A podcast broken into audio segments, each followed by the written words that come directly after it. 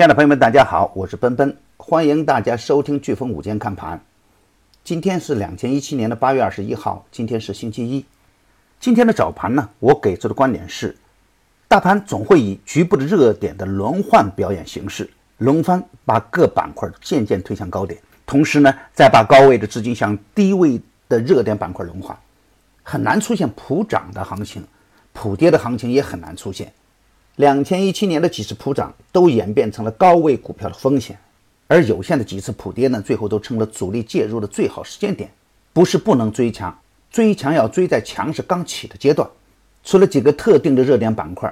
盲目的去追涨大概率会亏钱。今天的早盘呢，也特别的给出了我们操作的方向，还是要以周期股、创业板、混改概念、新区概念为主，但是要注意强弱的切换。一个板块连续上涨。回调就成了一种必然，而如果热点板块出现下跌呢，也会有强主力资金接盘。今天的早盘备受关注的中国联通强势封板，而其他跟风的个股呢却出现了冲高砸盘。而上周调整比较充分的矿物制品、钢铁、有色、稀土、煤炭都有不错的涨幅，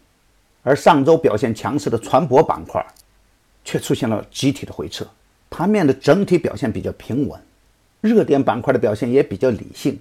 冲高有人砸，回调有人接，追涨杀跌的朋友呢最容易亏钱。从时间节点和政策节点来看，由于十九大的临近，稳定的政治经济局势是大概率事件，节奏上仍然强调逢低布局，看好的个股逢低接盘，急冲急涨是锁定收益为先。好，今天的飓风午间看盘到此结束，感谢大家的收听。明天我们在飓风午间看盘，不见不散。祝朋友们投资顺利，股票大赚，谢谢。